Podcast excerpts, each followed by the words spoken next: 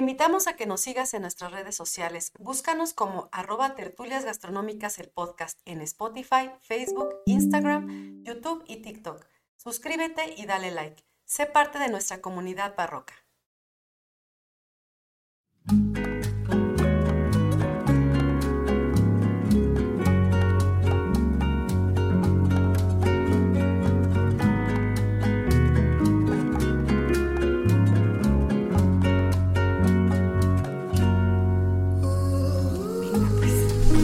Hola a todos, bienvenidos a Tertulias Gastronómicas, un podcast donde platicamos de gastronomía, su entorno, significado, rituales, evolución y uno que otro chisme.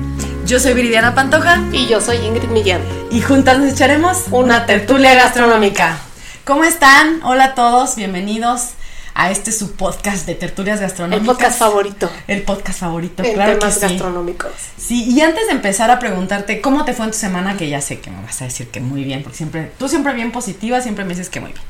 Pero eh, antes de empezar, queremos agradecerles a todas las personas que nos han apoyado, que se han suscrito a nuestros distintos canales, a nuestras distintas redes, que nos siguen, que nos han dado la oportunidad eh, pues de presentar este proyecto y que ahí están al pie del cañón con nosotros. Les agradecemos mucho y a los que todavía no les invitamos a que se sumen a nuestras redes, Que a que nos apoyen, a que nos escuchen, a que se den oportunidad pues un poquito de, de, de ver este, este proyecto nuevo que traemos eh, y de que se diviertan con nosotros, ¿no? Porque también lo hacemos con mucho, mucho amor y nos divertimos siempre que lo hacemos. Sí. y eso pues también eh, nos gusta compartirlo, ¿no? Así es.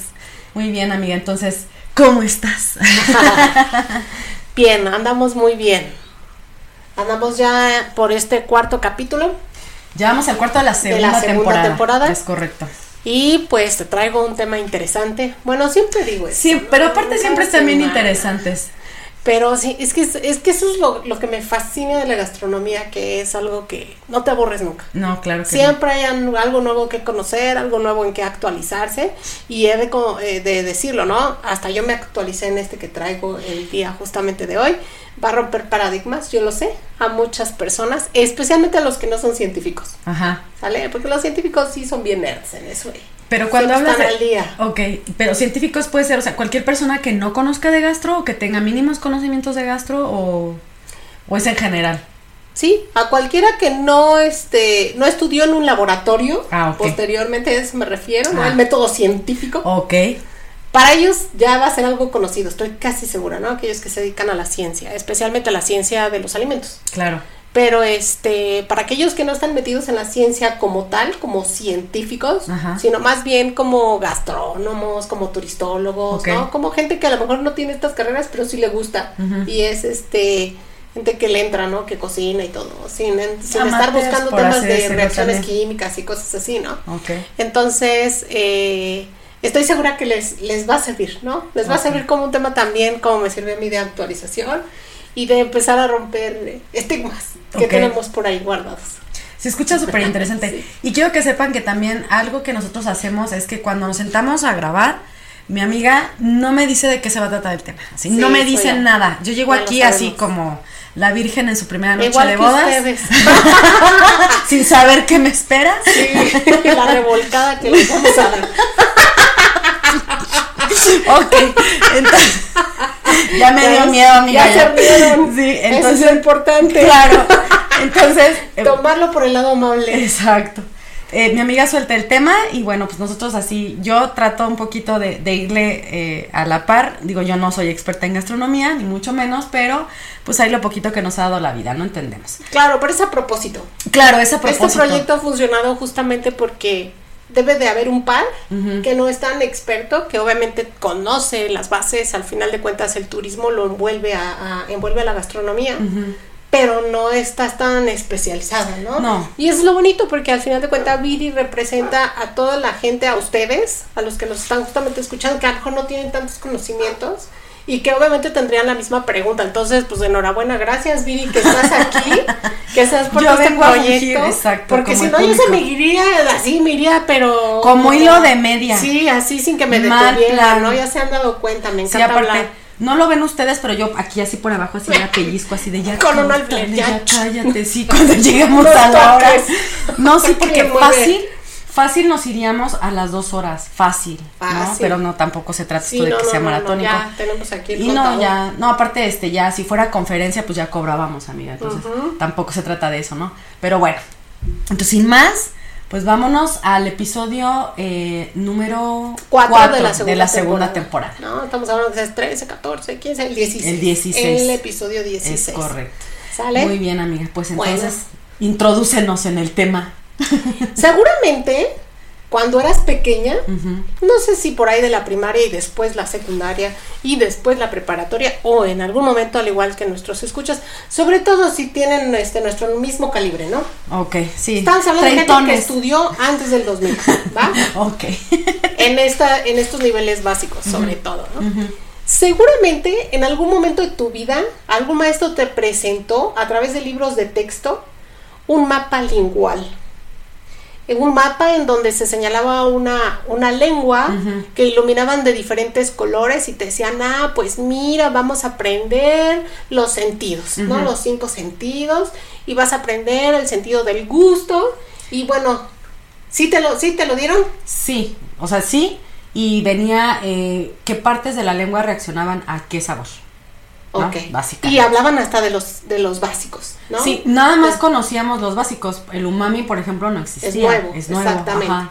Bueno, pues justamente el día de hoy vamos a romper con ese esquema. Ok. ¿Sale? De O sea, se me tiene que olvidar hoy. todo lo que aprendí en haz de cuenta que vine a darle pedradas. Ok. Y haz de cuenta Ah. que vine a deshacer ese esquema que tienes en tu cabeza con el cual te, te formaste Ok. y a decirte, eso no existe. Ah, Saludos a los maestros de biología. y de. ¿Sale? Y bueno, por eso también pegamos siempre en los contenidos adicionales. Ahí les recomiendo mucho que nos sigan tanto en Instagram como en Facebook, Face. que es donde subimos cada semana toda esta información adicional y de Ajá, los contenido. extras. Y la bibliografía. extras, ajá, que es completamente gratuita, accesible, tienen justamente estas fuentes que nosotros revisamos para poder dar estos temas, ¿no? Para poderlos platicar. Y bueno, ahí pueden encontrar justamente nombres de científicos y de investigadores que están haciendo este esto- están revisando y están a profundidad haciendo otros estudios porque de verdad que las cosas en este tema están sumamente interesantes y calientes, diría yo. Oh, uff. ¿Sí? Así como nos gusta. Entonces, bien, pues el día de hoy nuestro tema es los cinco sabores y otros datos interesantes. Ok. ¿no? Entonces, de entrada, ya partimos con que había cuatro, Ajá. Que eran los que se habían descubierto, ¿Qué los que se pensaba que eran todos. Sí, que era salado, amargo, este, dulce y me falta Ácido. ácido. y exacto. ácido, ¿no? Ajá. Y se acabó. Y se acabó. Y todo lo que sintieras adicional, estabas loco o te estabas drogando. Sí, ¿Sale? directito al, al uni. Lo bueno es que hay mucha gente de ciencia que sigue estudiando y nos sigue justamente abriendo los ojos con todos estos descubrimientos que está haciendo, ¿no? Saludos a nuestra amiga la doctora Nayeli, Naye, sí, que es cierto. este justamente científica de alimentos y que esperamos que pronto también Ay, sí, Naye, ya, por Venga. favor, ábrenos tantito este el tema de, de la, la de la agenda y ya ven a oye. visitarnos ya. Sí, nos tienes bien olvidadas. Dígnate. Pero van a ver que es reñoña igual y pues habla mucho de estas cosas, ¿no? Entonces, bueno, lo primero, primero que hay que entender es que nosotros percibimos el mundo a través de lo que se llama sentidos, ¿sale? Y que estas percepciones, a través de reacciones químicas, este, y a través de acercarnos, ¿no? A través de escuchar, a través de ver, a través de tocar, a través de oler, Y a través de probar. que eran los que se nos enseñaban, ¿no? En esos ayeres. Pues tú podías identificar el mundo y percibir objetos o imágenes que se iban creando en tu cerebro y al final de cuentas se convierten en memoria, ¿no? Entonces, pues a, a la larga, eso, este, si un día de chiquito tú vas aprendiendo muchas cosas en el transcurso de la vida, por cultura, por hábitos, por tipo de familia en la que vives, ¿no? Por abrirte o no al mundo, en qué cantidad. Este, ahorita vamos a hablar de, de muchos factores. Y tú vas aprendiendo, ¿no? Y entonces, por ejemplo, si de chiquito no sabías que era limón, pero, pero te lo presenta tu mamá y te lo pone ahí, no sé, junto a una fruta y le pone limoncito. No, a propósito. Ajá. Porque tú no, investigas, lo hueles, ¿no? Lo escuchas, lo pruebas y se va creando de inmediato una memoria gustativa en tu cerebro. Y bueno, es algo que para el, para el área de gastronomía es muy importante, es algo que se enseña desde las aulas, porque justamente la, la razón de ser o uno de los objetivos de los chefs es crear. Y no puedes crear si no hay antes un, una especie como de, en tu cabeza de enciclopedia que posee una riqueza de lo que son sabores, ¿no? Olores, texturas, colores, para que precisamente con todo esto tú armes y crees, ¿no? Puedas deconstruir y construir. Exactamente, puedas crear, este, en este caso, nuestros objetivos para muchos es hacer, por ejemplo, cartas o menús y crear platillos o bebidas, ¿no? Todo esto de la mixología que ahora está en boga. Eh, y precisamente se logra porque no lo hacemos en laboratorio como los científicos. No. Eso se hace después. Eh, digamos que se hace primero en tu cabeza el, que es buen gastrónomo. Ese es mi precepto, ¿no? El que es buen gastrónomo tiene aquí en la memoria todas estas condiciones que tenemos de las percepciones, lo aterrizamos en un papel, sacamos proporciones y inmediatamente después nos aventamos a dar el paso a hacerlo ahora sí en un laboratorio de cocina para ver qué es lo que sucede y si es lo que te estabas justamente imaginando. Pero aquí ya tienes tú los sabores, ya los tienes marcados y los aromas. Fíjate cómo va a ser. Eso que dices es, es o sea, sí, es verdad, es muy cierto porque em, el chef del restaurante A Línea que está en Chicago, creo que no sé si sigue abierto o, o, lo cerraron para reinventarlo porque ya es que ese chef está también así como loco, que es este gran, gran acá se llama. Bueno, él, este, bueno, ¿cómo se pronuncia su apellido? Porque yo he ido, he ido y venido, he escuchado que le pues dicen de una manera y de otra. ¿no? Bueno, yo creo que se lo dicen en inglés. Gran de, de, del restaurante A Línea. A él le da cáncer eh, en la lengua. Entonces, ya lo que mencionas tú de que todo lo que él ha conocido, lo que ha estudiado y, lo que ha hecho, porque él también hace cocina molecular, em, lo tiene en la cabeza. Entonces él pierde el sentido del gusto cuando le hacen sus quimios y tal, y el menú él lo construye a pura memoria.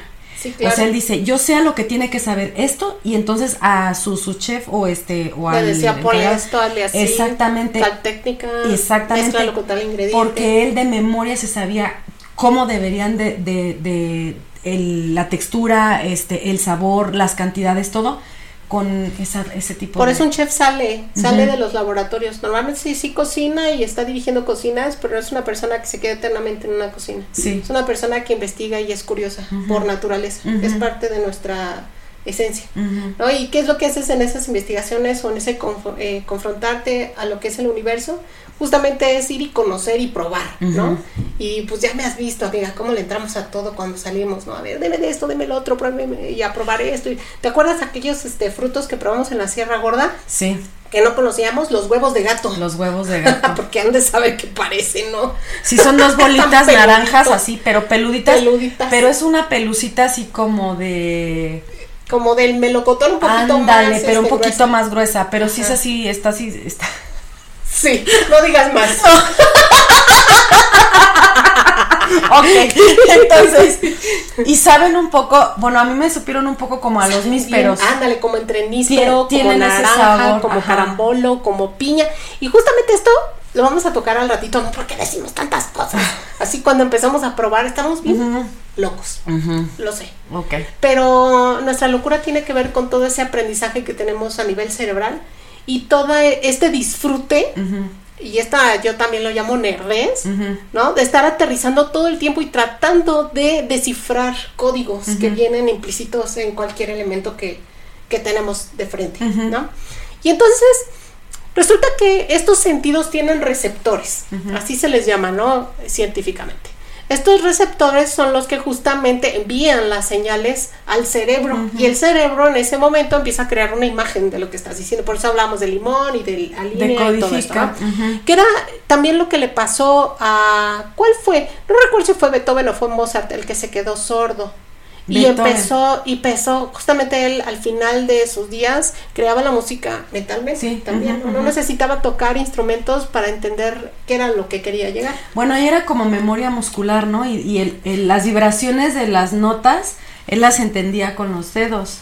pero también tiene mucho Sí, que claro. ver lo que ya O sea, si, no, construiste si aquí arriba no haces un proceso Exacto. cognitivo de cognición, no puedes crear nada. Y aparte de, de que quede, ¿no? De Claro. que quede grabado y que lo estés ocupando constantemente, porque si, si aprendes un día pero no lo vuelves a ocupar, se te olvida. No, adiós. Por lo menos en la cuestión de los sabores, tiene que ser algo que estás constantemente replicando. No, y que entenderlo. que asocias también con emociones o con recuerdos, eso también Uh, es bien importante. Sí, sí, sí. De hecho, hay autores que refieren justamente que estas imágenes, o por lo menos en la cuestión de los sabores, que los sabores se van construyendo por distintas cosas, ¿no? O distintos elementos. Uno, por supuesto, es por probar. ¿sí? Pero también nos dice la ciencia que gracias al olfato, el, el gusto es. ¿no? Y este, y son dos sentidos que van asociados para lograr justamente esta, estas sensaciones a través de, de las papilas gustativas y de todos estos receptores que tenemos, no solo a nivel de lengua. Ahorita vamos a hablar de, de por qué entonces, por qué este mapa lingual que nos enseñaron, por Dios, ¿no? Vas pues a es que es cómo todo no un corresponde. conjunto. Porque, por ejemplo, a, a los que les dio COVID, este, cu- cuéntenme cuántos días duraron o meses duraron sin el sentido del gusto. Sí, Y era de temas de la sí, nariz. que tardaron mucho en recuperarse y quien no se y no recupera. De otras, otro tipo de enfermedades, no hasta por un golpe a la cabeza o Claro. etcétera, ¿no?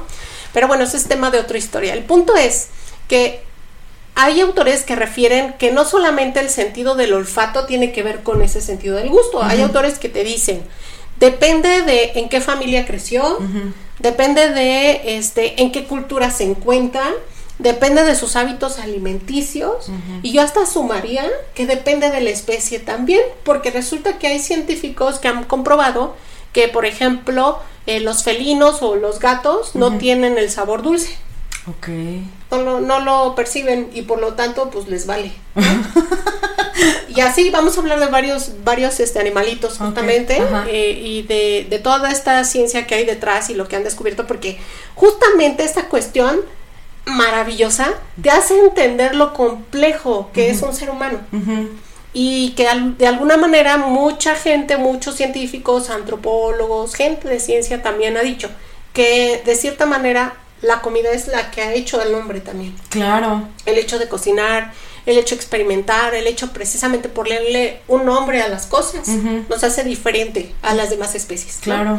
Entonces, no todas las especies perciben todos los sabores y yo me atrevería a decir que no todos los sabores aún están descubiertos. No, claro. ¿no? ajá. Porque tan solo el que acabas de nombrar, el umami, ese jamás se nos enseñó, por lo menos a mí nunca No. se me enseñó en la escuela. Yo lo vine descubriendo hasta que estaba ya trabajando en el tema de gastronomía y no entendía. O sea, tuve que Sí. meterme en lo que había en ese momento a mi alcance para tratar de entender qué, qué y por qué. Ajá. Porque mucha gente asocia al umami con las proteínas y con la sal. Ajá. Y sí, tienen que ver. Pero mucha gente no sabe cómo descifrarla o cómo eh, darle un significado, así como entendemos lo dulce o como entendemos lo amargo. Sí, no, no, no. ¿no? Normalmente la gente le dice umami y se quedan No, te lo dicen como cuando platicábamos en el pasado, ¿no? Como pescado y ya, ¿no? Como lo platicábamos en el, en el episodio pasado, que por no regarla, este, digo que sí, aunque no entienda ni más paloma. ¿no? Sí, ándale, no sé si el umami, no, es que es por los no sé, esto y la échele dos cucharadas. Sí, claro, ¿no? No sabes ni qué diablo Sí, significa o por qué se llama así, dando, ¿no? ¿no? Claro. Exactamente. Bueno, pues quiero decirles que hasta el día de hoy, no sé si hoy esté saliendo algo nuevo en la ciencia, no lo sé, pero hasta el día de ayer, en la noche que estuve eh, investigando y revisando justamente papers académicos Ajá. en, en inglés, en español y en francés, Uy, porque no me gusta quedarme con una sola cosa. Ajá. Entonces, hasta el día de ayer yo eh, revisé en la literatura que me alcanzó a revisar y eran cinco. Pero ahorita te voy a platicar que existen investigaciones de otros tres que vienen en camino, Ok. ¿sale? Y vamos a entender por qué, por qué se asocian a un sabor. ¿Por qué no podemos llamar sabor a lo cítrico? O a las flores, o a la madera, o algo que sabe guacala, Ok. ¿no? Ajá. ¿Por qué no llamarlas así? Porque es solo dulce, amargo, ácido y en Pues, este caso umami. Por encasillarlo, ¿no? Para y que su para que sea más fácil la clasificación, entendería yo, ¿no? En realidad es por una reacción química que sucede En la lengua. en tus receptores, ¿no? Ok, ajá. Entonces, si no sucede, en realidad no está, no está entonces, por lo tanto, interactuando con tu cerebro y mandando una imagen. Pero qué tal Ah. que yo, pero qué tal que yo este no sé, por el cigarro ya me quemé media lengua. Ah, vamos a hablar de eso Ah, también. súper. Sumamente La interesante. pedrada viene, claro que sí. Sumamente interesante, pero no por eso tienes que seguirlo haciendo, amiga. Por favor, ya deja ese cigarro. ¿Sale? Ok. Bueno, entonces quedamos en que había cinco sabores hasta el día de hoy descubiertos. No vamos a decir que son los únicos, ¿no? Tenemos que ser más abiertos y decir que cualquier cosa puede pasar en cualquier momento, porque ya nos dimos cuenta que así llegó el umami. Sí. Mientras todos decían que solo eran cuatro y ya, y así te lo enseñaban en los libros de texto y hasta te ponían la lengüita de colores. Sí. El día de hoy nos dicen que eso no, que este está mal ese, esa lengua, que incluso ha habido escritores y científicos que han refutado a través de los últimos tiempos que por favor ya quiten eso de la literatura y todavía hoy en los libros se sigue se sigue enseñando de esa misma manera. Bueno, no en todos los libros, o sea, no en todos los países. no, no todos los países. Bueno, vamos a hablar de México. Sí. ¿Sale? No le pegues al micrófono, amiga, no te Ya enojes. me, ya me empecé otra vez a emocionar. y bueno, entonces, nuestra lengua tiene capacidad de identificar azúcares Ajá. que para ellos, para nuestra lengua es ah, dulce. Le manda la señal así al, al cerebro y le dice dulce. El cerebro responde dulce, sí. ¿No? Y este, nuestra lengua percibe, por ejemplo, todo lo que es eh, ácidos que la propia naturaleza se encuentran, por ejemplo el ácido ci- este, cítrico, y entonces eso hasta incluso te hace hacer gestos, Sí. depende de qué tan ácido está, Ajá. ¿no? a ciertos niveles incluso el organismo te dice, ojo, ahorita Sí. vamos a, habl- a hablar por qué, y, y lo mismo, ¿no? Y entonces sale una banderita acá arriba que te dice el cerebro ácido, ¿no? Ácido. ¿Has ido a- Este, Ay, ¿Has ido al cine últimamente? Bueno. No, ese ácido no. Y ya tiene rato que no voy, por cierto. Con eso de, de todas las OTT que ya existen, ya es bien difícil ir al cine. Ya todo lo tienes a- así. No, a- ya todo está con un por streaming, A sí. la mano, ¿no? Que es maravilloso también. Sí. Pero sí hay que ir al cine. Sí, la verdad es que es precioso.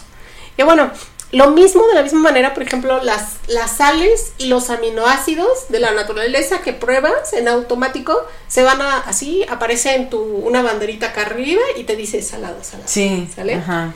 Y algunos aminoácidos también, este, y lo que es el, el ácido glutámico, que es comúnmente el ácido que está activo del glutamato monosódico, Ajá. es el que te avienta la banderita umami, que antes no teníamos. Sí. vamos a hablar de ello, ¿eh? porque vas a decir, ¿de qué carajo me está hablando? Ajá. ¿Y por qué me habla en chino, no? Pero es importante que lo sepan, y incluso el nombre comercial que tiene, porque ajá. esta molécula ya fue sintetizada, y hoy nos las venden en anaquel.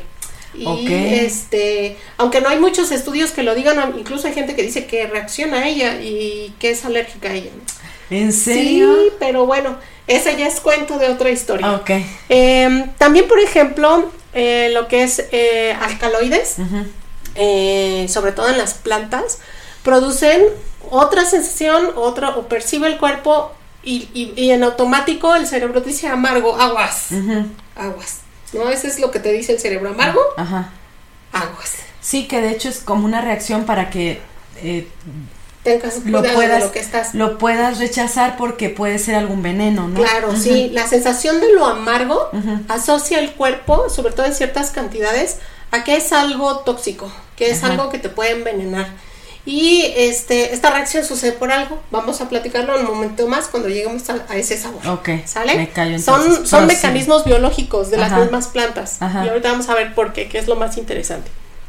Entonces, uno de los datos más interesantes que proponen Jasbet Hernández y Sandra Díaz en 2019 y Ortenica Chávez junto con un, un conjunto, aquí le pongo al no, un conjunto de científicos que estuvieron precisamente revisando, eh, es que esta teoría de la lengua, del, ma- de la ma- del mapa lingual, es una mala interpretación que se dio a un estudio que apareció en el siglo anterior que se llamó psicofísica del sentido del gusto. Ok. ¿Sale? Hubo una malinterpretación y no sé por qué ni quién agarró, hizo Y un dijo, mapito de la lengua ah, y dijo sí. así es. ¿no? Ajá. Cuando en realidad el trabajo no decía eso. Ok. ¿no? Decía que la lengua percibía justo estos, estos sabores. Ajá.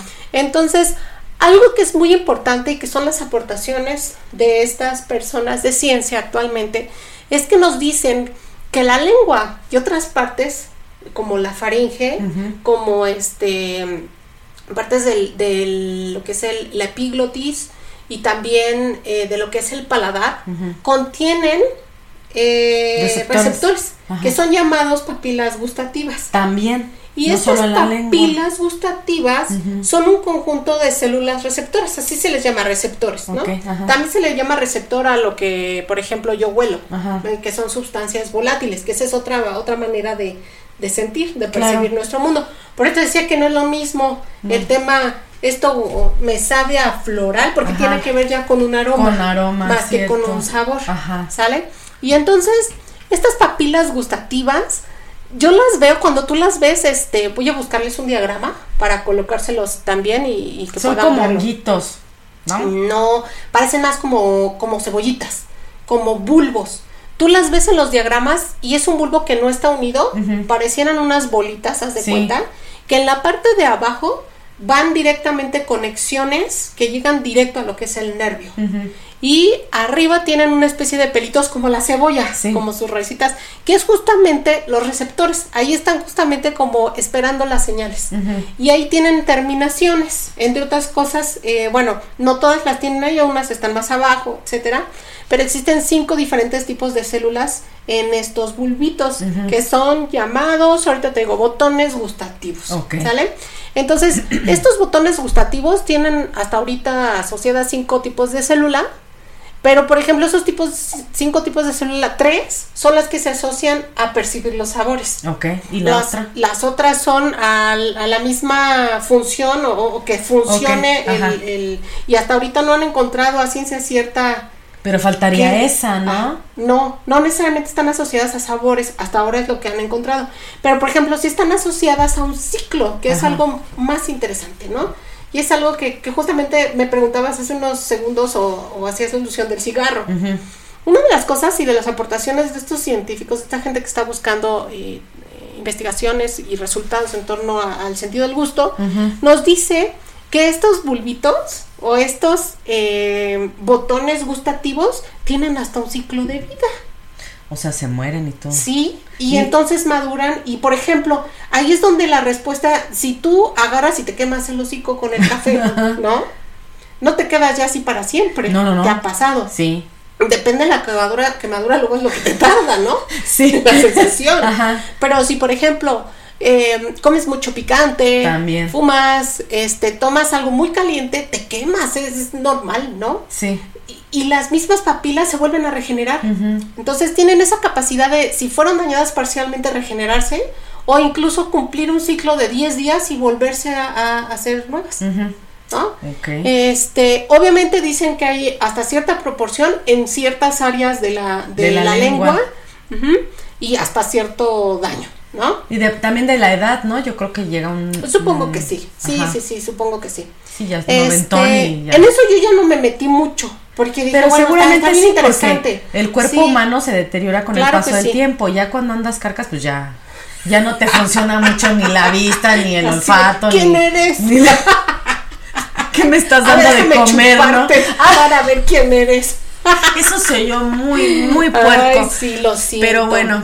Pero no iba No, para pero, allá, es no- ¿eh? pero es normal, o sea, el cuerpo este se va acabando con Bueno. el paso del tiempo. Sí, sí, pues sí, así es la vida, ni modo. Entonces hasta cierto, hasta cierto punto y hasta cierta manera se regeneran y vuelven a cumplir su ciclo, ¿no? Que es algo maravilloso, de verdad. Ujú. Porque de otra manera no te, no te explicarías exacto. Si te quemas la boca, ya te quedarías toda la vida así. Sí. Y no, tienen la capacidad de volverse a generar. Tardan. Por eso no, la quemada te dura, depende de qué quemadota fue. Sí, unos días, sí. ¿no? Pero después ya puedes obtener, tener otra vez las, las mismas sensaciones, ¿no? Percibir. Pero es lo padre del cuerpo humano o sea, que, se re- que todo se regenera, las células se regeneran, el cabello crece, Así eh, las es, uñas las también, uñas, o sea, así estamos en constante regeneración. Y no todo, bueno, también dicen que no todas La las células- estupidez no se regenera esa sí No, así, ni las neuronas ni hasta donde tengo No, eso es lo entendido. único, entonces aguas. Entonces, aguas, exactamente, aguas. Entonces, bueno, ¿Quién decía así de, tú no te puedes dar el lujo de perder más neuronas?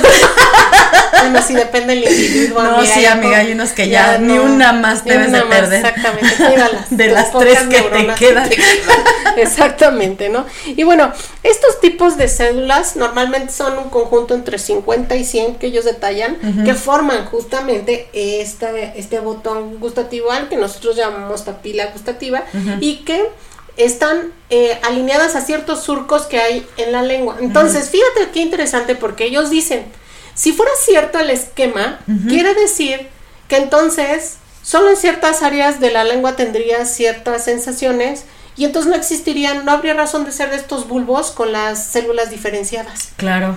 Y ahorita lo que te acabo de comentar es que, pues obviamente ya microscópicamente estudiadas, ¿no? Fisiológicamente hablando, ah, se han, se han incluso investigado ya las células y digo que hay tres que son las que asocian directamente al tema de la percepción de los sabores. Ajá. Que es como a través de la saliva y cuando comienzas a, a crear el bolo alimenticio, ¿no? Y se deshace y los receptores tocan junto con la saliva eso que está entrando como alimento, empiezan a mandar las señales al cerebro de qué es. ¿No? Deconstruyes en y, la el- y boca. el cerebro al mismo tiempo responde, ¿no? Y te responde desde, ah, qué rico, es dulce. ¿Qué diablos te estás metiendo a la ¿no? boca? ¿Qué Hasta es esto? aguas, porque esto sabe a veneno, ¿no? Está echado a perder, Sí, exacto. exactamente. Pero eso también está asociado al olfato, por Claro. ejemplo, ¿no?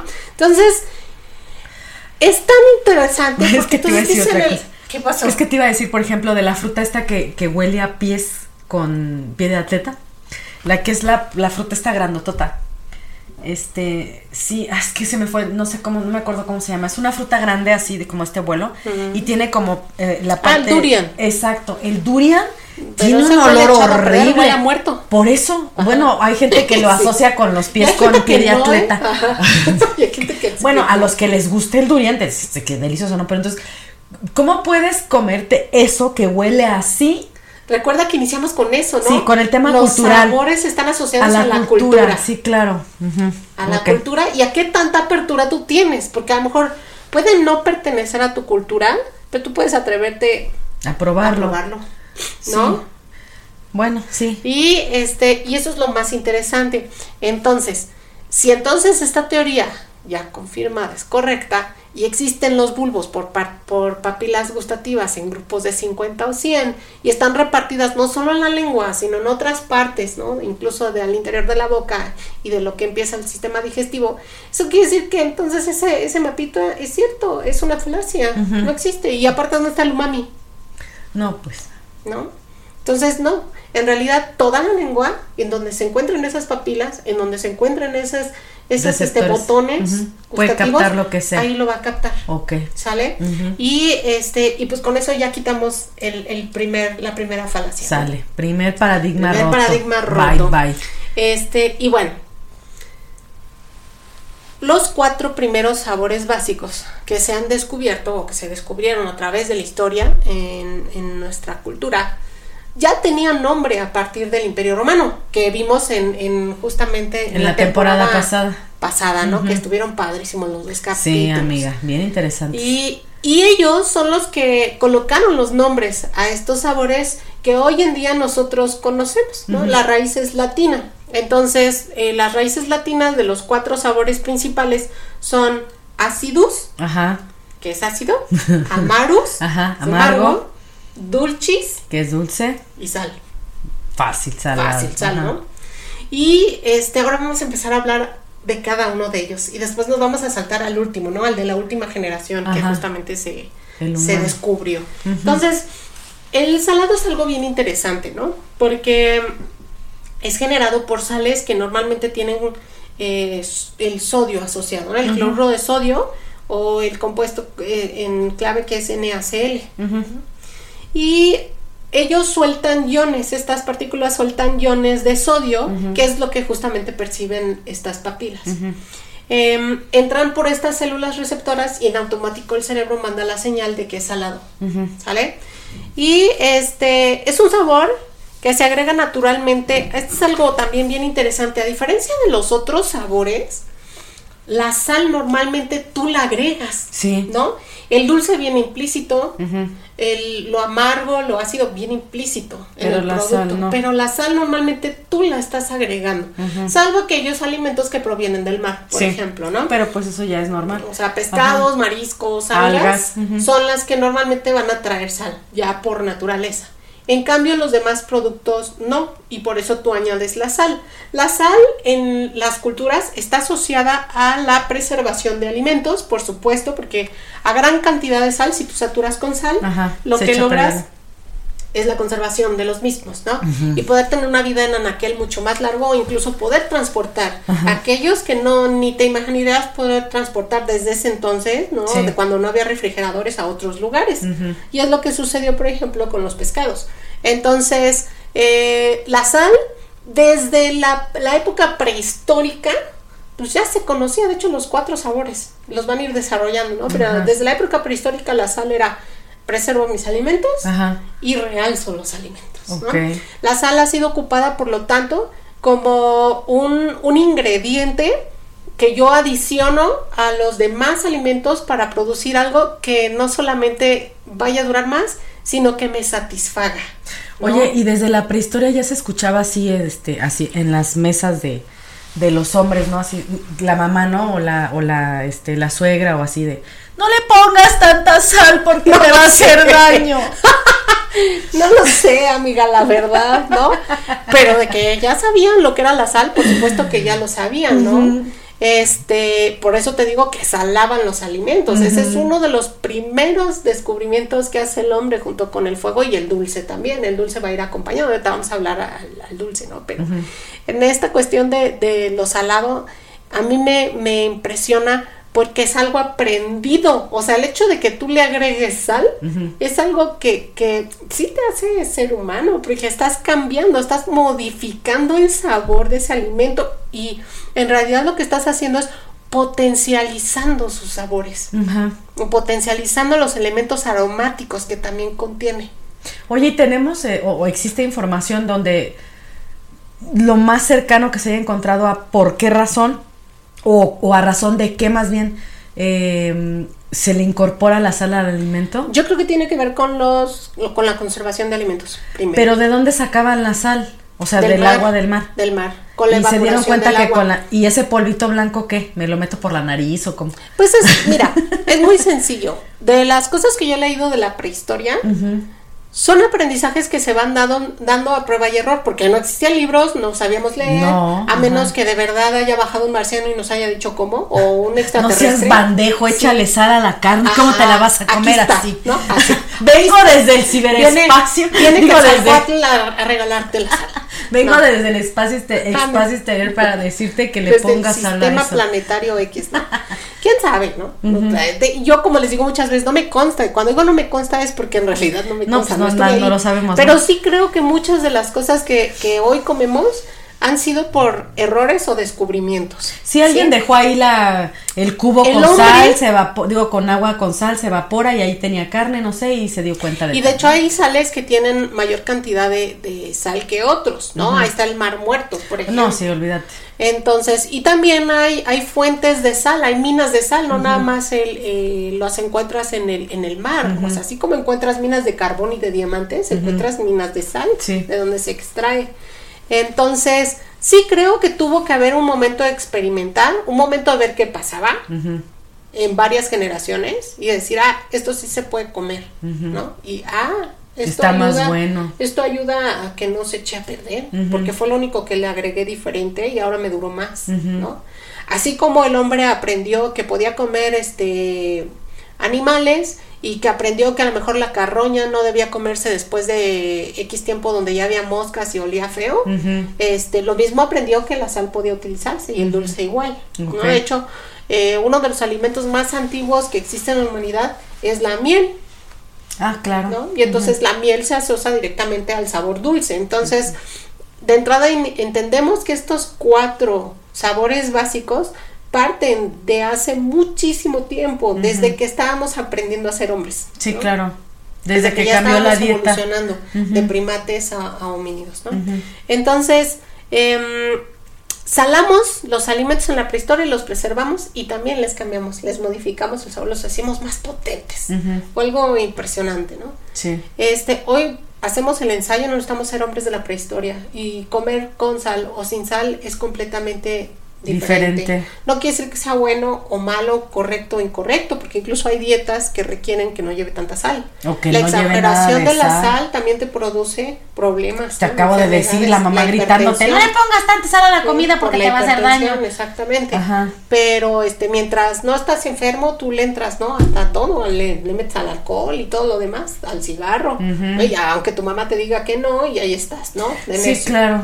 Entonces, creo que tiene, todos los excesos son malos, Sí. todos. Entonces, pues tiene que ver ahí esta cuestión, ¿no? Esos son temas de, de la sal. En algún otro episodio hablaremos también de la sal, por supuesto, ¿no? Y Claro. del camino de la sal, y Ujú. dónde había, y las minas, y Ese también el está salario súper y todo eso. interesante. Muy interesante, pero como es muy grande, hasta aquí vamos a No, cerrar. amiga, con el no te me vayas como hilo de media, por Sí, favor. por favor, si no me voy a tres horas.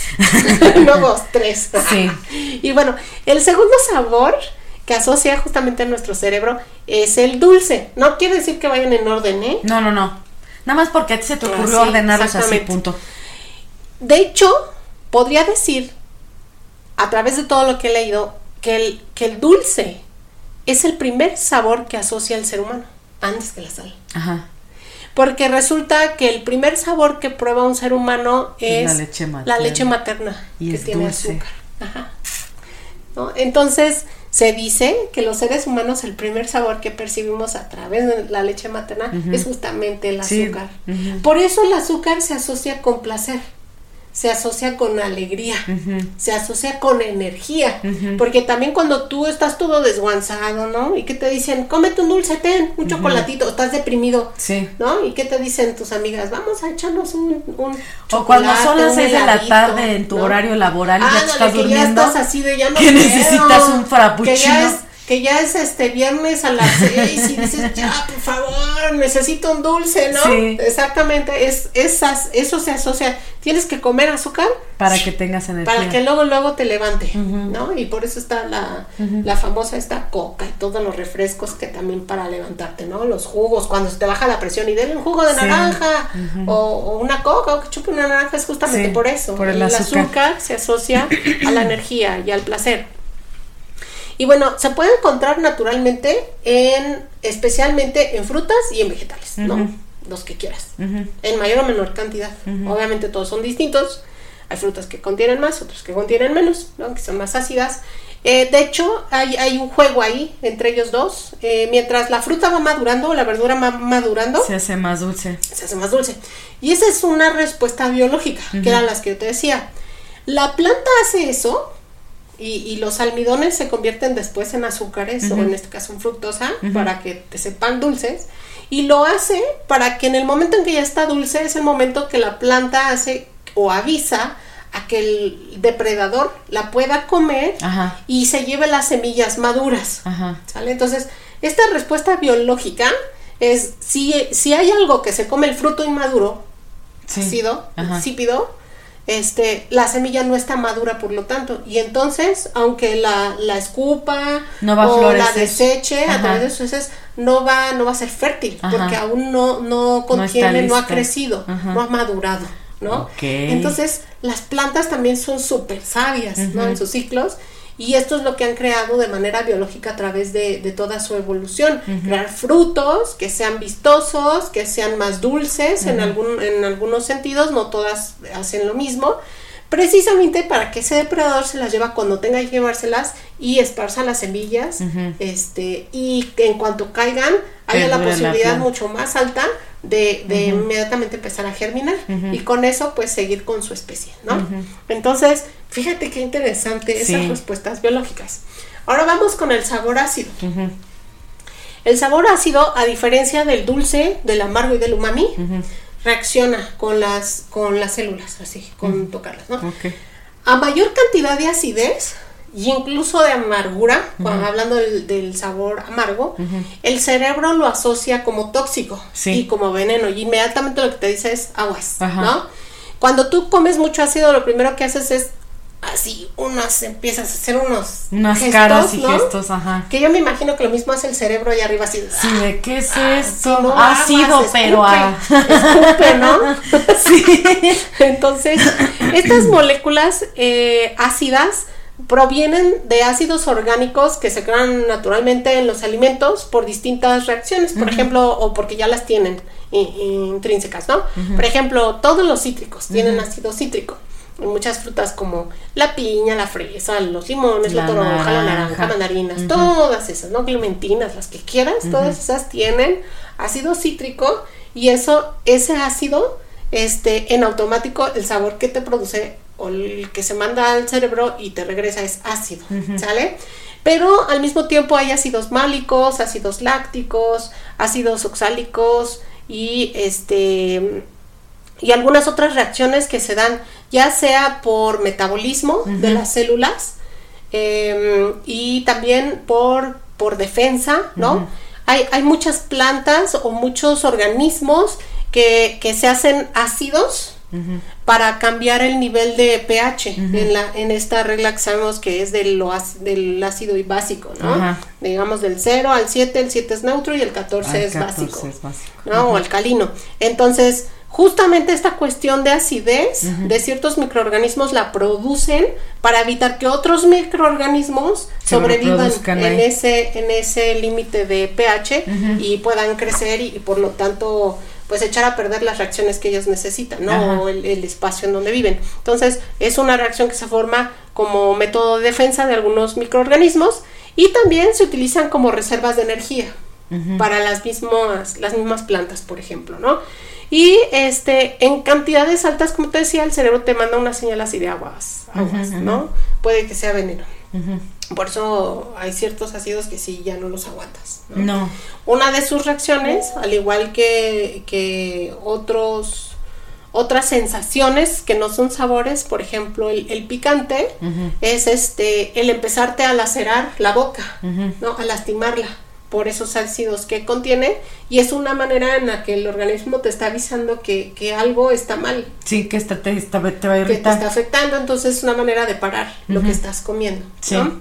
Y este, la cuestión amarga son sustancias en las plantas que se producen también a una respuesta biológica, porque resulta que el sabor amargo está asociado en el cerebro, como decimos ya una y otra vez, con un veneno, ¿sale? A mayor cantidad de amargura, es mucho más, Más infelicidad, probable- ¿no es cierto? mucho más probabilidad de que esa planta sea venenosa en, en- en nuestro, digamos, aprendizaje evolutivo. ¿sale? No quiere decir que sea cierto, ojo. Este, pero sí suele suceder que las plantas normalmente venenosas son amargas. Sí. Y también tiene que ver con este con sistemas de defensa de la planta. La planta produce estas estas este químicos, estas moléculas para poder o estos sabores amargos para justamente repeler a los, Que no a se la los coman. depredadores, que no se la coman o que si ya la mordieron sientan lo amargo y, bye. escupan y ya va, no la Sí. no la toquen. Ajá. Y eso para ellas es supervivencia Sí, de su especie. de defensa. Exactamente. Entonces, hay eh, plantas que producen glucosinatos, curcubitacina, que son de todas la- las este, familias de los pepinos, las calabazas. Las curcubitáceas. Ajá. Los flavonoides y los alcaloides, por ejemplo, el cacao o el café. Ajá. ¿no? Que el café también tienen- es que amargo. son amargos. Entonces Ajá. son sistemas de defensa que la planta ha creado y también pasa lo mismo, ¿no? Que con el, con el dulce.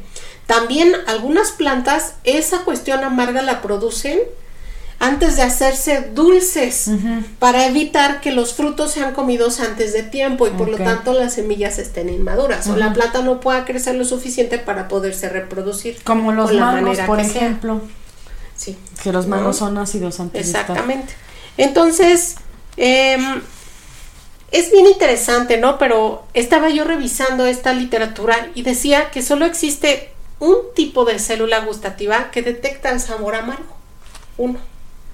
Pero que esa célula tiene 25 tipos diferentes de proteínas receptoras. Ah.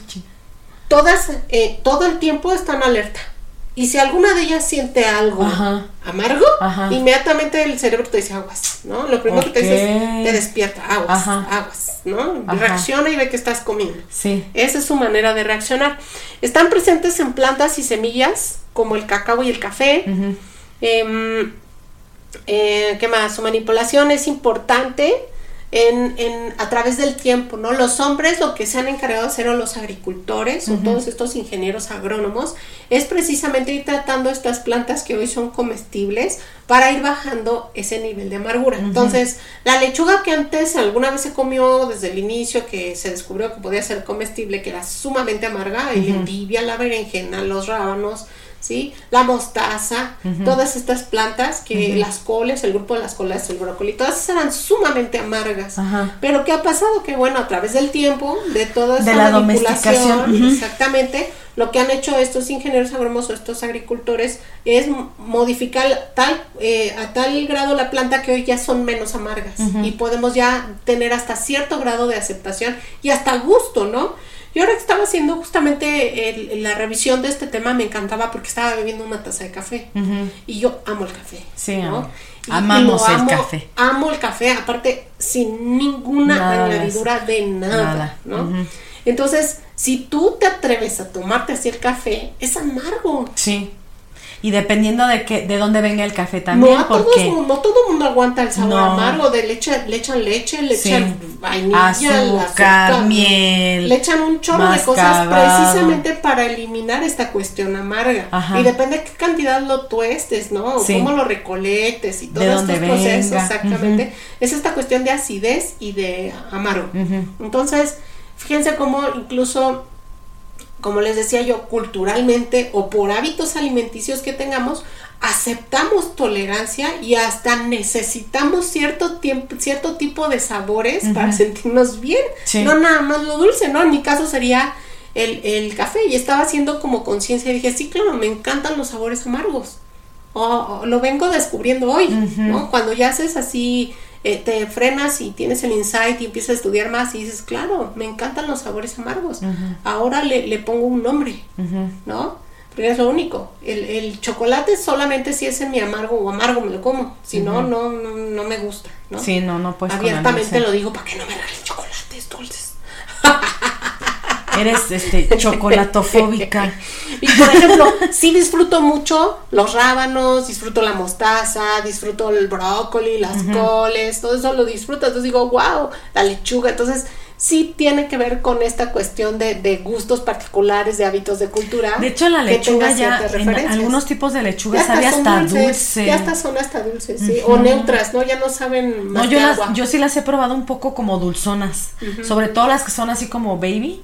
Este, Ah, los corazones de tienden lechuga, a ser un claro. poco más dulces. Así es, se van haciendo amargas conforme van creciendo, Es estas al revés, ¿no? Pero es para que el depredador tampoco se las coma. Y este, mm, ¿qué más te puedo platicar de los amargos? Que mm, muchas plantas también en muchas culturas esta cuestión de lo amargo se asocia a cuestiones medicinales. Sí, te iba a decir justo el, el té que te dan cuando te espantas. El té, el bueno, té es la, amargo. la infusión, no sé por qué. Ay, sí. Perdone usted, perdone usted, maestra, pero la he cagado. Este, No, yo No, iba a pero- aplaudir, dije ¿Ah, té, sí? le dijo té, sí, el té es esa- amargo. sí, ese sí. Pero, Pero este, las pero, infusiones. pero la- hay una infusión, porque es que ahí sí desco- habría que ver si es Camela, sí, sí. Este, sí, eh, cuando te espantas, hay un, hay una infusión, le voy a decir, porque te- no sé si esté, jefa, apóyame y dime. Este, tú que eres bien hierbera. Este, eh, em, es, un, es una infusión que te dan que es, es bien difícil de, de- de tomar porque está súper amargo. Pero ese es para que te recoja según ellos la bilis, ¿no? O sea que, o, o cuando te Hay espantas. una plantita que se para llama que no te dé, no sé si es esa, pero sí, entonces si no tiene. no es un té. Entonces es una infusión. Es una infusión, Bueno, entonces una infusión. Y a mí me la daban solita, ¿eh? Ahí los tengo No, yo las he consumido así, en, en, en infusión. disueltas en agua. Ajá, este, y te dice, y mi mamá sí me decía, ¿no? Este, y tómatela toda porque si no, no, no te va a servir. Y ahí estás como pendeja, tómate el té, este, perdón, la infusión. Este, y te la tenías que acabar porque te acababa Oye, de dar el susto. en vez de pedir perdón por el endeja, Ajá. pides perdón por la infusión. Es es que es, es que es, es que es, es, es peor, amiga. que No nos digan manches. groseras, pero no Ándale, ignorantes. ándale. No, bueno. Bueno, entonces, sigue. Sí, pero Ajá. sí, toda la razón, ¿no? Sí. Y ve cómo, cómo muchas cosas se asocian a las cuestiones medicinales. Y sí, las medicinas tan solo, salvo las que sean de niños chiquitos, para que no las escupan y se las coman. Son dulces. Pero Sí. si te das cuenta, ya para medicinas para adultos es rarísima la medicina que no te sepa amarga. Sí. A menos que vengan en cápsula o así. No, No, y todos los remedios que traen planta, que son para enfermedades, son así de ese Y tipo. se, y se asocian también es aguas, ¿no? Algo estás comiendo Sí, aguas, sí, ¿no? Tu cerebro en automático, aunque sea medicina, te está diciendo Sí, aguas. fue porque sabe Foquito así. rojo, ¿no? Ajá. Y bueno, esos son los cuatro, cuatro sabores básicos que ya se conocían desde la prehistoria, ya vimos, ¿no? Que a lo mejor no tenían un nombre, pero, Pero- se identificaban Ajá. y que ya con los romanos ya tienen nombre, Ok. ¿sale? Y es hasta 1909, fíjate, cuando descubren el sabor humano. Y quien lo descubre es un maestro de química de la Universidad Imperial de Tokio, cuyo nombre es Kikunae Ikeda. Ok, ya vamos Ahora a sí no empezar con equivoqué. nuestras lenguas. y queda. Y bueno, él estuvo investigando por mucho tiempo eh, en tratar de identificar qué era un sabor que le producía, hasta eso con placer, ¿no? Ujú. Y él, él este, publica un artículo en donde justamente da a conocer, y es un, un rompeaguas, ¿no? Él dice, existe un quinto Un sabor. parteaguas, güey. Ajá. Ajá. Un quinto sabor, ¿no? Ajá. Y le empiezan a decir, "Ah, ¿cómo No crees, digas no?". Pero acuérdense que también Japón es, este, hay épocas en su historia en el que ha sido, de hecho, sigue siendo muy cerrado. Sí. Imagínense antes todavía peor, ¿no? Tú dijiste las 1900 qué? Nueve. Y nosotros lo conocimos hace Hasta el relativamente 2000. poco. Hasta el 2000. Exacto. Estamos hablando que tuvo que pasar cerca de 100 años Para para que que, se abriera al mundo. Válgame el cielo. Fíjate. Ok. Y lo descubrieron en 1909. Este profesor, fíjate. No, eso es nuevo porque yo sí juraba que tenía relativamente poco. Así es. Y bueno, por lo tanto, el sabor umami Ajá. viene del japonés. Claro. ¿sí? Se lo impuso el, el mismo No, y el profesor. nombre, pues, es y de- queda. ajá. Y proviene de umai, que significa sabroso, Ok. y mi, que significa esencia. Esencia Entonces, sabrosa. es una esencia de lo sabroso o esencia sabrosa. Mira, podríamos ponerle así alguna, alguna, ya no porque ya no tenemos hijos, amiga, pero ah, podemos decirle a alguna compañera, amiga, todo así, ponle amiga. Esencia sabrosa. O No, amiga, a un perrito, cae una perrita, una perrita, ¿Umami? una mascota, umami. Está bien, amiga. Yo, yo diría que este, más bien a, pues algún amigo, ¿no? Un mami. También a tu marido, Ven para acá, a esencia tu marido y sabrosa. al mío. Ándale, Sí. mira, le voy a decir umami, güey. A ver qué hace. Qué Pendeja. Bueno, Ok. Y luego. entonces, bueno, fíjate, es para él tan impresionante este descubrimiento que sigue investigando, ¿no?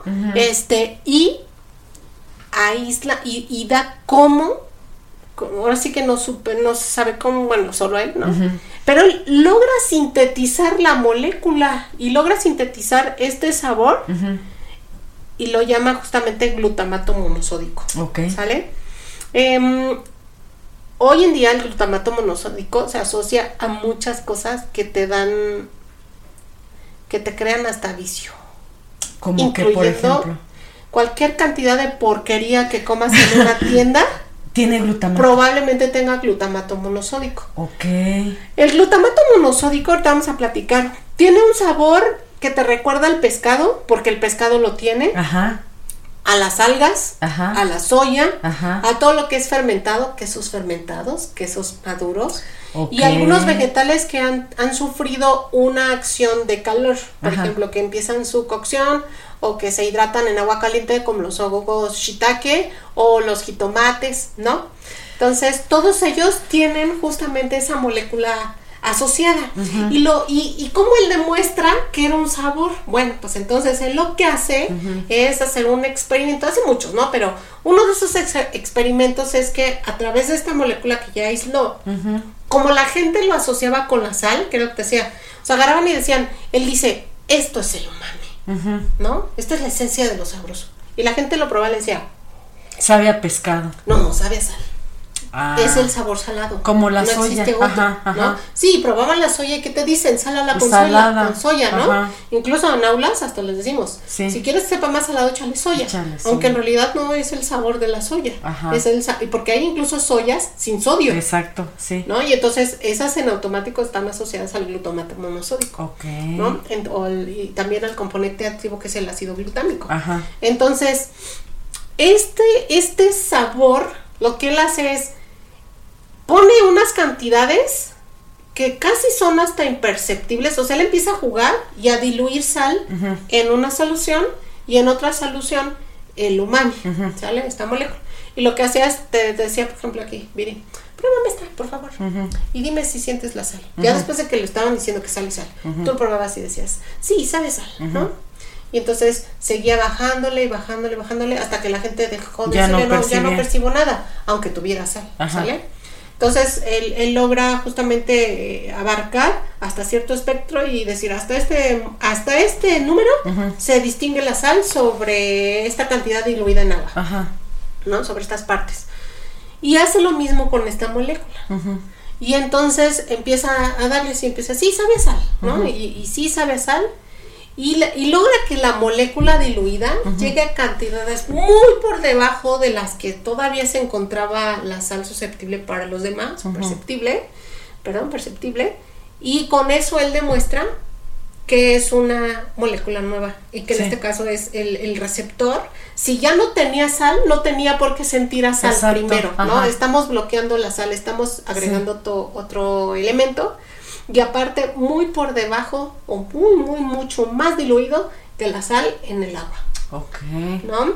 Y entonces, este, con eso él, él logra demostrar que existe este quinto sabor y eh, él logra procesar este potencializador de alimentos. Hoy es conocido como un potencializador de alimentos, al igual que la sal y al igual que el azúcar.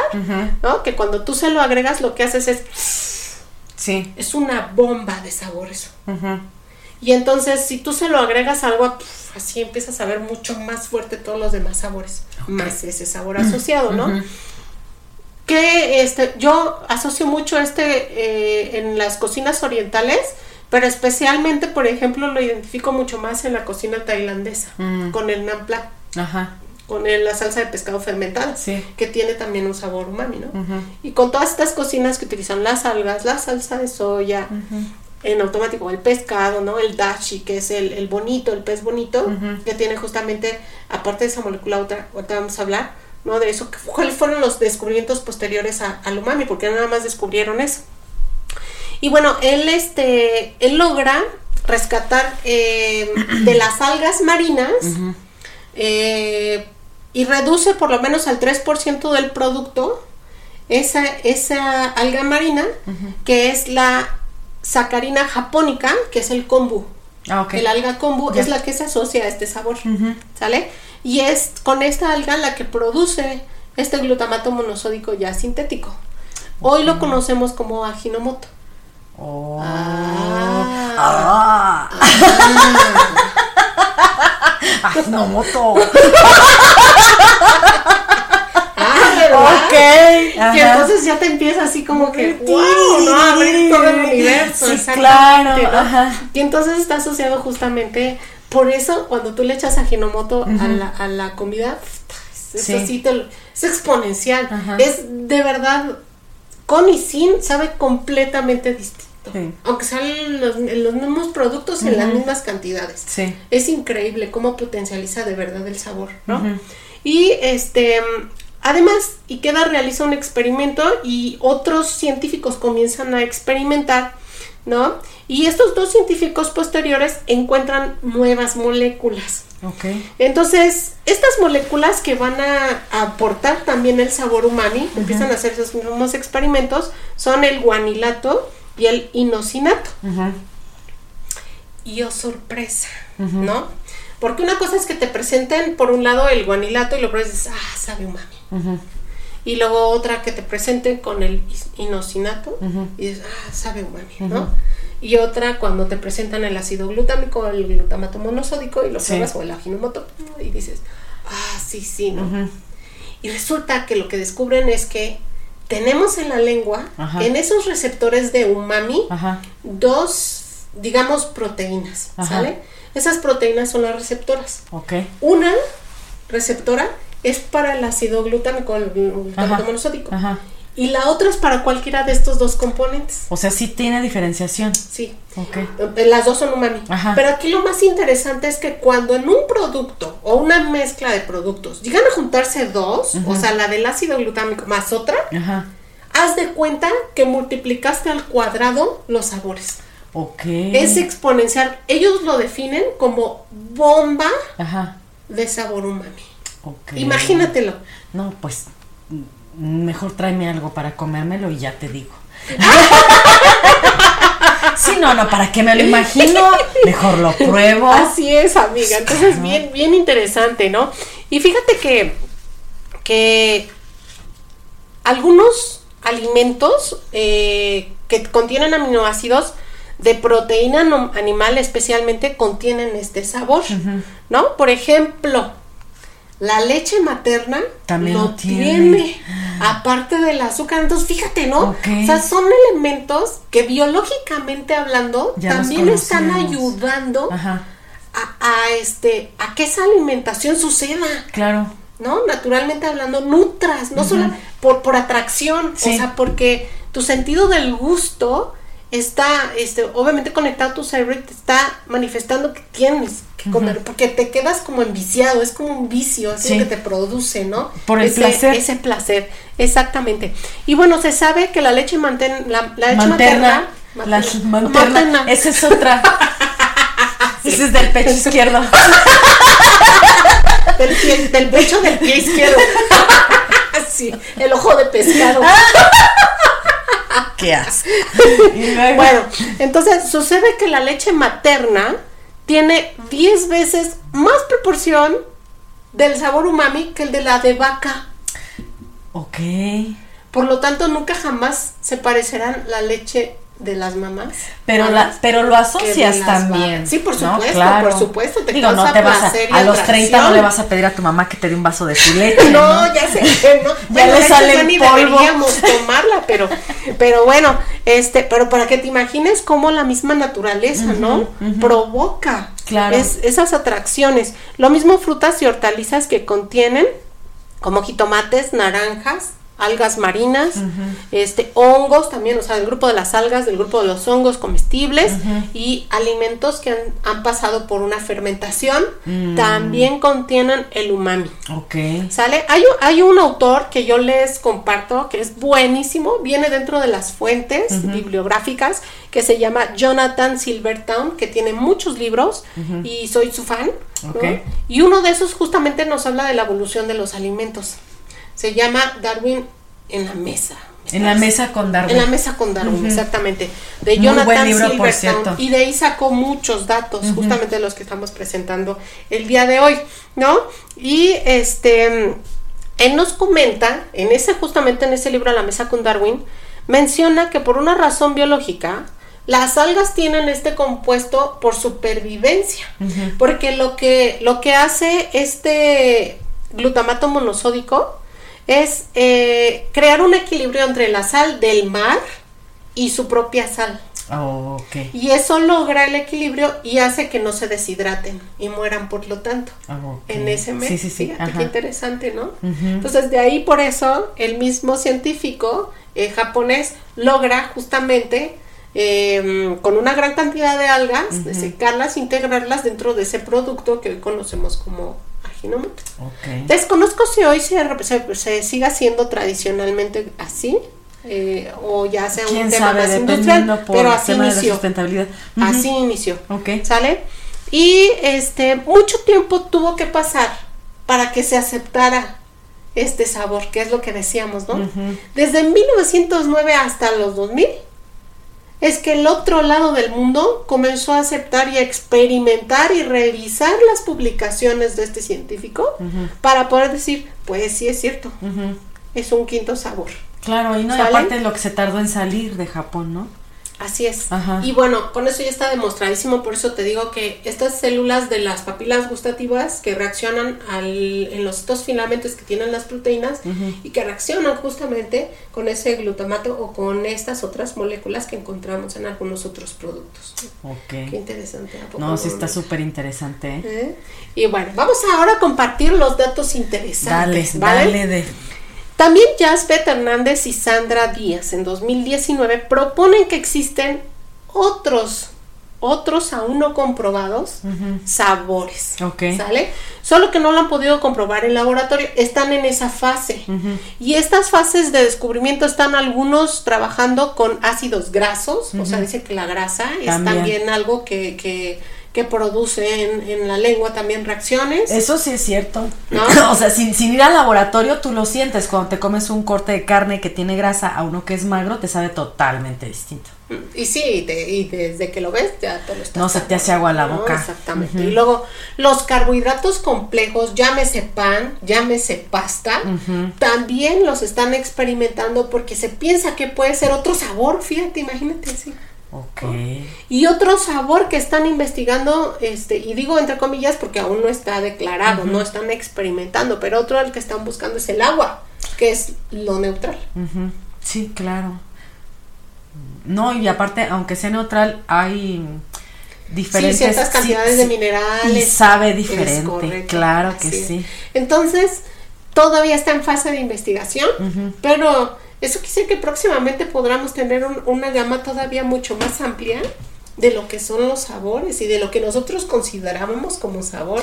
Y eso causa, no sé si te causa a ti ruido, pero causa mucho ruido. Fíjate que ya lo hemos platicado, ¿no? O sea, todo lo que sabemos hasta el día de ayer o hasta el día de hoy, en el minuto tal en el que estemos, se puede caer mañana con algo Claro, que descubran algo distinto. nuevo. Decíamos, la historia va a ser historia y se va a quedar así hasta que descubran un huesito nuevo, nuevo. en este en, en el desierto de tal donde se va a demostrar que entonces el hombre este caminaba derecho desde años antes, de lo que se cree, ¿no? O sea, entonces todo va cambiando y va evolucionando conforme se van haciendo Por eso hay los que tener estudios. esa apertura, ¿no? y, y entender Y por eso también hay que ser humildes también y decir, Claro, bueno, yo pensaba hasta esto ahorita, hasta ¿no? ahora que ya me dijeron que no. Por eso pues, siempre tenemos que decir, ¿no? Y nosotros en, en clase lo hemos mencionado mucho. No podemos decir, esta es la verdad absoluta. No. Es hasta el día de hoy, amén de que pase otra cosa mañana, se tiene entendido Por eso esto. dije hasta ayer, Sí, claro. en la madrugada, que sí, ¿no? Que- así que es. Todo está en constante evolución y nos, yo creo que nos hace falta muchísimo de- para saber y entender muchas cosas en torno al Sí, ser ya humano y ven, al Nayeli, estudio y ya demás. por favor, ven. Sí, ya dígnate, no manches.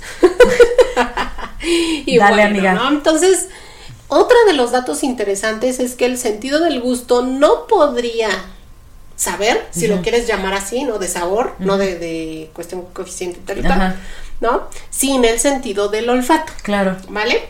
El sentido del olfato va directamente relacionado porque incluso si tú te tapas la nariz y pruebas algo, No te sabe si nada. tienes gripa o ahora el COVID, ¿no? Exacto, no te sabe que no te que te quita el olfato y el, el gusto o cuando estás, por ejemplo, nosotros en clase de cocina es muy dado a que prohibimos a los estudiantes antes de entrar a clases de práctica que fumen. Ajá. Porque saturas las papilas y con aromas de algo Igual el que- perfume. que- exactamente, que, que satura con algo que no deberías tener para poder percibir todo lo demás y poder hacer equilibrios, ¿no? Y jugar. Entonces, el olfato va directamente relacionado y sin olfato no logras percibir los sabores tal cual, ¿no? Ah, Podrás así como medio medio, pero no como No es lo mismo. ¿sí? Y los receptores provienen también de genes que suelen ser muy grandes. Y los científicos han, han, este, investigado y han descubierto que estos genes, al ser grandes, son mucho más fáciles de que vayan cambiando, Ajá. de que muten. Ok. Y al mutar pueden aparecer o no funciones específicas. ¿sí? Eso quiere decir que por lo tanto depende la especie, que era lo que decíamos, depende el aprendizaje, depende su dieta, depende de en qué momento evolutivo estamos hablando, porque a lo mejor todos podemos venir del mismo origen, pero no todos tenemos las mismas características y por lo tanto no todos percibimos el, el mundo de la misma manera. Así como las aves pueden ver mucho más cantidad de colores y matices que nosotros, eh, y, y que los perros no, por ejemplo, o que los toros tampoco, ¿no? Lo mismo pasa en el sentido del gusto. Y bueno, aquí cosas, por ejemplo, que te traigo interesantes ya al público. Dice que los, felimo- los felinos no perciben el dulce. Ay, qué tristeza. Sí, pobrecitos. Y eso que muchos toman leche, ¿no? Los gatitos les encanta. Pero es que quién sabe que a no. qué les sabrá a ellos. O sea, no les sabe dulce, pero les sabe saber de otra. Es un mami para ellos, Sí. a lo mejor, ¿no? Y luego, sí, sí, seguramente. ajá. Porque ahí están asociadas proteínas animales y al final de cuentas son carnívoros. Sí, claro. ¿No? Ajá. Este, los delfines, por ejemplo, eso es todavía más triste. No perciben ningún sabor. ¿Nada? Nada. ¿Y entonces? ¿Cómo viven? Pues comen, pero pues para ellos a lo mejor eso no es un placer, sino más una necesidad, ¿no? No, Y sí, yo claro. creo que tiene que ver los sabores con el placer. Fíjate, El tan comer. inteligentes que son. Y por ejemplo, los pandas Ajá. es una cosa bien interesante, ¿no? Porque los pandas perdieron el, el receptor de los umamis, de sus parientes hacia arriba de la línea, que eran Ajá. osos. Los osos que siguieron en su misma trayectoria de osos, Ajá. ¿sale? Perciben el umami por las proteínas que hablábamos, ¿no? Por estos este, aminoácidos. En cambio, los pandas no, ya la perdieron. Entonces, si tú le pones al panda, ¿no? Nos dice este justamente eh, Jonathan Silva, tú, tú les puedes poner de un lado el bambú y les puedes poner de otro lado la carne y mil veces van a preferir el bambú Ok. Porque ellos no, no perciben ya lo Sí. no les interesa. Ajá. No, y son, son felices comiendo bambú. Así es, siempre lo van a preferir por cualquier otra cosa. Ujú. Este, mm, voy a citar textualmente también algo que, que encontré que me encantó de un autor que se llama Juan Ignacio Pérez, Ujú. que dice, los sabores no son rasgos esenciales de la comida, sino propiedades que emergen de la interacción entre ciertas sustancias y sus receptores gustativos. Han sido moldeados a través de generaciones por la relación que han mantenido con el alimento de cada linaje animal. Y son por lo tanto un producto de la selección natural. Ok. ¿No? O sea, en resumidas cuentas, todo lo que hemos hablado, ahí está, Sí. inmerso. Me encantó su, su, Ujú. Susita. su cita exactamente, ¿no? Y bueno, también como dato interesante, vamos a platicar de Brillat Savarin, ¿no? Jan Antel Brillat Savarin es un este filósofo, gastrónomo francés del siglo XIX, del principio del siglo XIX. ¿sale? Que es el primero toda la historia también que se pone a filosofar con la gastronomía. Ok. Todos los demás ya habían escrito este, recetas, estaban investigando ingredientes, hasta poemas, ¿no? Pero este se sienta y empieza a filosofar. ¿no? Eso es, es, empieza como acá, bien... Sí, se fumó una- un Sí. chorrito de mota y empezó a Ni pensar. siquiera, amiga, yo creo que bebía una copita de vino y empezaba a mal viajar, se comía un pedazo de foie y decía, no manches, se volaba. Así, disfrutaba tanto la comida Ajá. que este, porque por carrera es este abogado. Ok. pero por temas de investigación y por temas de, de seguir estudiando y de la vida que se daba de lujo, él lo nombraron gastrónomo y este y filósofo de gastronomía, ¿no? Y entonces él escribe un libro que se llama Filo- Fisiología del gusto, o sea, es un libro de eso, ¿no? Y este, y desde ese entonces él decía, él hablaba que el sentido del gusto estaba asociado al placer Claro. que estaba asociado a la evolución, ¿no? Porque los animales no podían sentir lo mismo que los hombres al comer. No. Y Hay también es- gente que se orgasmea comiendo. Ah, así de fácil. Claro, amiga.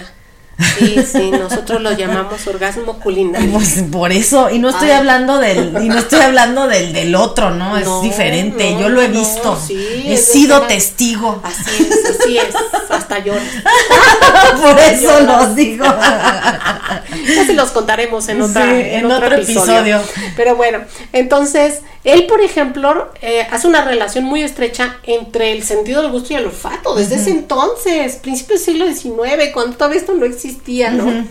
Y entonces también él acepta humildemente, dice, estamos en pañales, no sabemos muchas cosas por ciencia, tendremos que investigar más. Seguramente las siguientes generaciones Lo enseñarán qué relación hay con el olfato y el gusto. Desde Ajá. ese entonces él decía, gripas o temas de enfermedades por la nariz, no van a, no van a percibir los sabores igual. Ajá. Y bueno, algo muy, muy importante que decir son tres aportaciones más en torno a este sentido para diferenciarlo. No me cortes, amiga. Está amiga, muy, muy entrada en amiga, ya nos pasamos de la hora. Voy rápido, voy rápido. La primera, no confundir aroma con sabor. Ok, Muy eso lo entiendo. sí. ¿Sale? Los aromas son este lo, lo que se percibe a través de receptores por el olfato, Ajá. diferente, no por el gusto, ¿vale? Sí, sí. Y por el olfato se perciben sustancias volátiles, o sea, están volando por ahí, Sí. ¿sale?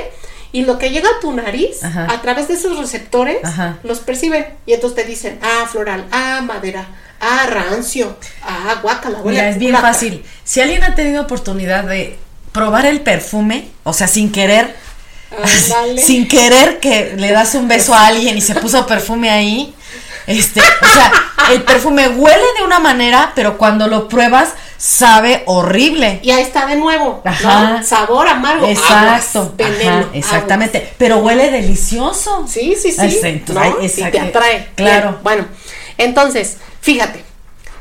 A diferencia del sentido del gusto, Ajá. El olfato tiene alrededor de 400 genes asociados.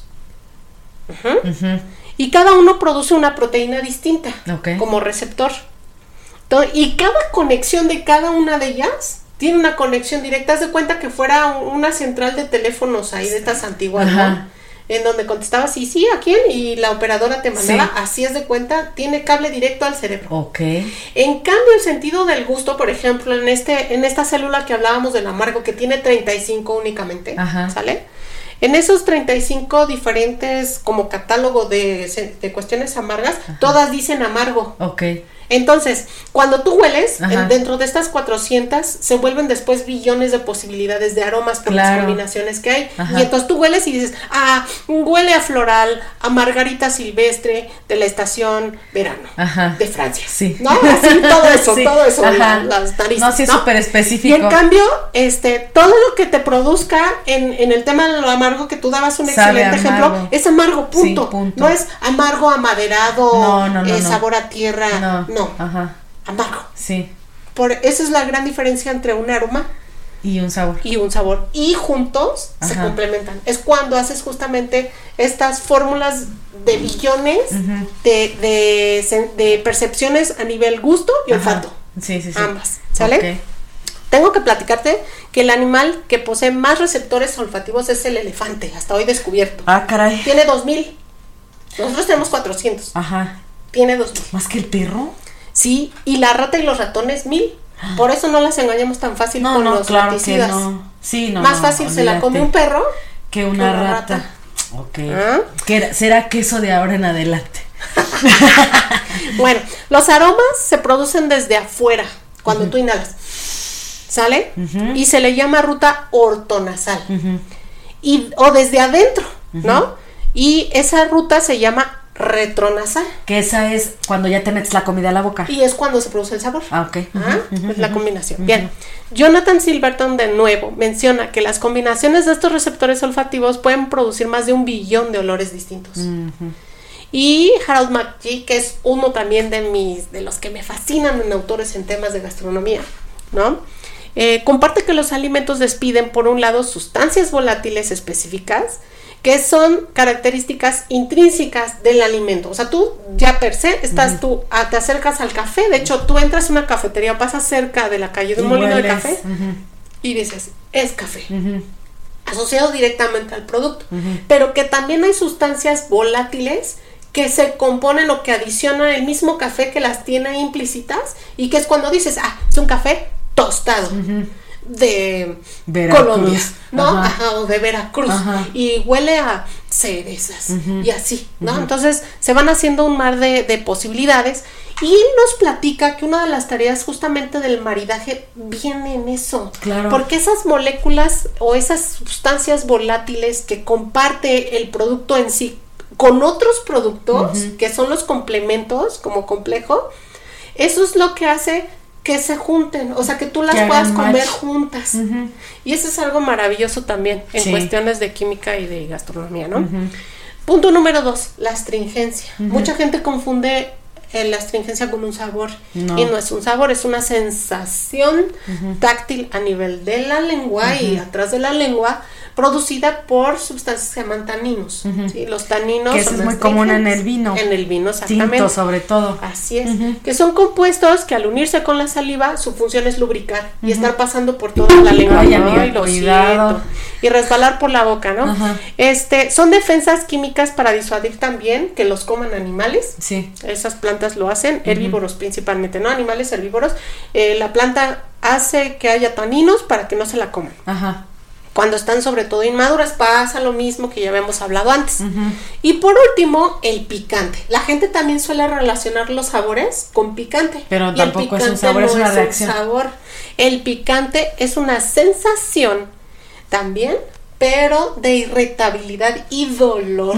Por eso hablábamos de que algunos eh, ácidos o incluso irritantes como el picante pueden producirte laceraciones dentro de la boca o de la lengua, depende de qué nivel estés este, comiendo. Y lo, lo único que, que manda como mensaje todos tus receptores en la, en la boca es dolor. Sí. Se manda al cerebro y el cerebro dice dolor, aguas, dolor, ¿no? Y tú le echas más a los tacos. yo por eso digo que soy masoquista. y hay productos picantes que hasta la nariz te hieren. No, sí, pero hasta no dices tú luego que este el oído, por ejemplo, también, o sea, es como se te deshace. Exacto, sí. Sí, amiga. Y bueno, hasta aquí mi reporte. Ay, amiga, ahora sí nos pasamos. No, no, no, no es que te corran. Lo que pasa es que ya los que de plano están a, están a esta hora es porque de verdad son súper fans de nosotros. Es Nayeli, yo lo sé. yo lo sé. No, pero bueno, el tema daba para, para esto. Eh, la verdad es que estuvo súper interesante, amiga. Yo sabía que nos íbamos a tardar en cuanto empezaste a hablar de química. Está bien, estuvo súper interesante. No, la verdad es que agradecemos mucho tu sapiencia, tu conocimiento, como siempre, cada semana, amiga. Y este, y no, usted quédese, quédese todo el, episodio completo, la hora y media que duró. Vale la pena. porque vale mucho la va a aprender. Así es. Y bueno, pues eh, nos vemos la siguiente semana. Nos vemos la siguiente eh, semana. Les agradecemos mucho y porfas, porfas, porfas, porfas, denle like este, a nuestros episodios en YouTube, eh, inscríbanse en Facebook, pónganle le gusta, síganos. Este, Apóyenos en Patreon, porque este, este proyecto sobrevive gracias justamente a los patrocinios que dan. En es correcto. y no se va a arrepentir porque son clases magistrales de cocina, recetarios, infografías, información adicional que no se comparte en, esta parte del, podcast. Así es. Y también, eh, bueno, estamos por ahí preparando algunas cosas diferentes. Igual, este, si ustedes eh, trabajan en alguna escuela, por ejemplo, y quieren que Tertulias Gastronómicas vaya a su escuela a grabar, con muchísimo gusto lo, podemos hacer. Eh, nos pueden encontrar en todas nuestras redes como Tertulias Gastronómicas el podcast y nos pueden encontrar también en nuestra página oficial que es www.tertuliasgastronómicas.mx si no me equivoco, ¿sí? Entonces, muchas gracias a todos y nos vemos la próxima semana. muchas gracias, amiga. Bye. Bye.